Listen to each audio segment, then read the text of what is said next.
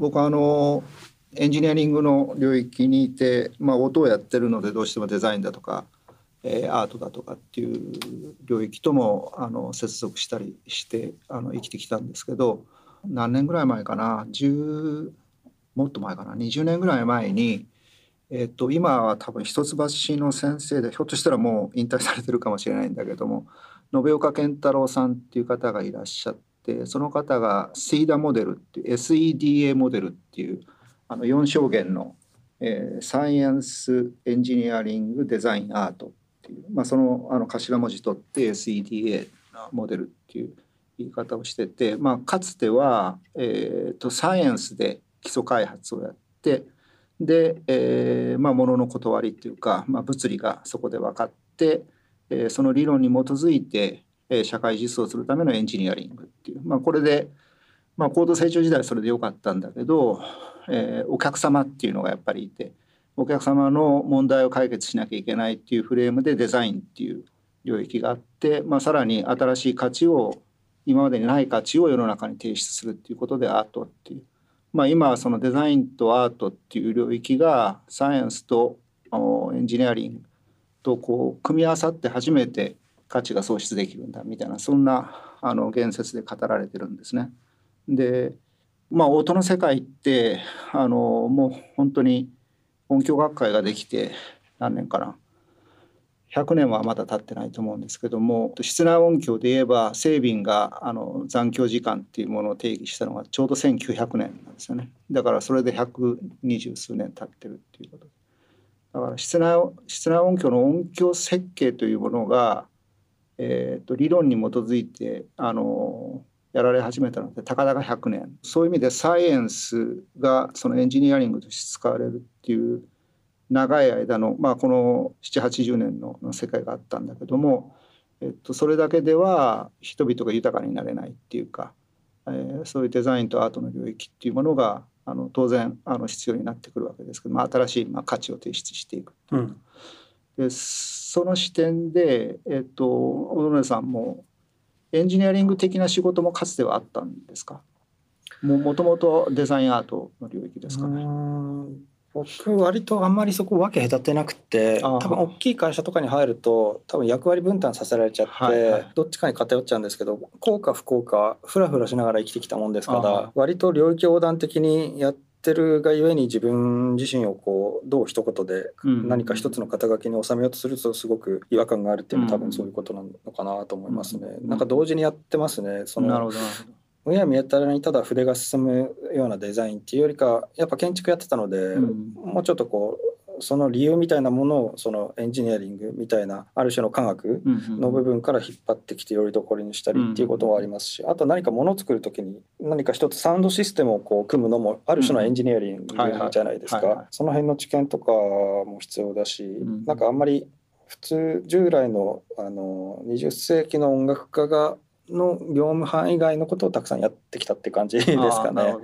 そうしないとなんか進まないしだから多分多くの音楽家は何か一つのサウンドロゴを一つ作るって言ってもさっきの音色の感性学とか、サイン音の科学とかそういうのを読んでない人の方がむしろ多いと思いますよ。うん、うん、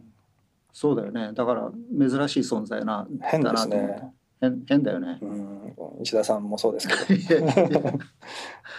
あとはその自分であのやっているアートコレクティブで社団法人のノアっていうチームがあるんですけれどもそこではもう全員があの違うジャンルの人間が集まってやってるのでそれこそエンジニアがもいたりあのプログラマーもいたりまあ私みたいな音楽をメインにやってる人もいれば建築家もいたりあとはクリエイティブの企画を作ることを普段やってるクリエイティブディレクターみたいなものもいたりしますけどそこでは全員が役割をあの決めずに、はい同じテーブルに集まってさて何作ろうっていうところから始まるのでそれはすごくなかなか、はい、仕事ではなかなかできない学びがあるのがいいですね。あのなんかユニークなインスタレーションやってましたね。あの倉庫横浜の赤レンガ倉庫、はい、いらっしゃっていただいて。行ったけどいなかったはい、なかなか常駐すると大変なので ごめんなさい。1週間ぐらいあるので。あのバッタンバッタンやるあの、はい、っていうのはあの振り子のようにそうですね。あれもある種のサイエンスの現象として、相当計算しないとできない。そうですね。まあもともとある現象なんですよね。あのメトロノームを固定されていない床の上で同時バラバラに鳴らした時に自然とこう同期していくっていうあの物理自然物理の中の同期現象っていうみたいなものが一つ発想としてあって。何かこれをそのままあのいわゆる科学的な論文としてそのまま読む読んだ場合と、何か別の表現として見た場合って、同じ現象に関する情報であっても受け止め方が全く異なるじゃないですか。なのでなんかそういうのがアートの役割かなと思って、はい、それってちょっと、ね、ネタバレかもしれないんだけど一つ一つのあのこう動いてる振り子的に動いてるやつがフレームと連結してるので構造的につながってるわけじゃないですか。はい、でその構造の振動でと他のその振り子のインタラクションでだんだん同期してくるそうですそうです。あそういうことなんだよね。はい、現象自体はだからそれを踏襲していて、うん、ただそこにいかにこう今日的なテクノロジーで新しい表現っていうものを付加できるかっていうところがあの一つポイントかな。あとは体験。ある種あれは論文を見るように動画だけを見てれば多分それはその情報だけで終わるんですけど、うん、それを体験でどういうふうに伝えるかっていうところが重要かなと思っていて、赤レンガでやったのは割と鑑賞者がこう恣意的にこう自分で回遊できるような空間の作り方をあえてしたんですけど、こっちのエリアではこういう音が鳴っていて、うん、こういう音色でこういうサイズの振り子が動いていて、うん、また一方ではまた別の本数とサイズ感のものが別の音色でなっている、うん、まあ、お客さん自身がこう空間を徘徊することで一つの音楽的な状況を自分でミックスしているっていう。そうそう。あれ上部に小さなスピーカーがあったけど、はい、ああれはその振り子の動きとの連関はあるんですか？えっと、スピーカーそのものというよりかは、音自体はあの振り子が揺れる左右に揺れることによってそこでトリガーされて発音されてます、うん、だからあの振り子の動きが過聴化されてるっていうことでもあるんですそういうことなんだ、ね、はい、ちょっとそこまで読み解けなかったな。なかなか難しいですかね、うん。うん IC その後 ICC でやったものはもう純粋なピュアトーンサイン波だけでやったので、それがより分かりやすく長官上認知しやすくなってるかなと思います。まあ、ただそれだけだとお勉強になってしまうので、はいはい、もうちょっと表現としてあのなんか絵も言えぬ心地よいとかでも何でもいいんですけど、うんうん、なんか新しい体験を通じた新しい、えー、自身の中の感性に訴えかけるようなもの、っていうのをつどつどあのやっていければいいなと思って。やってますね。あれだからアートアート作品だけど物理の勉強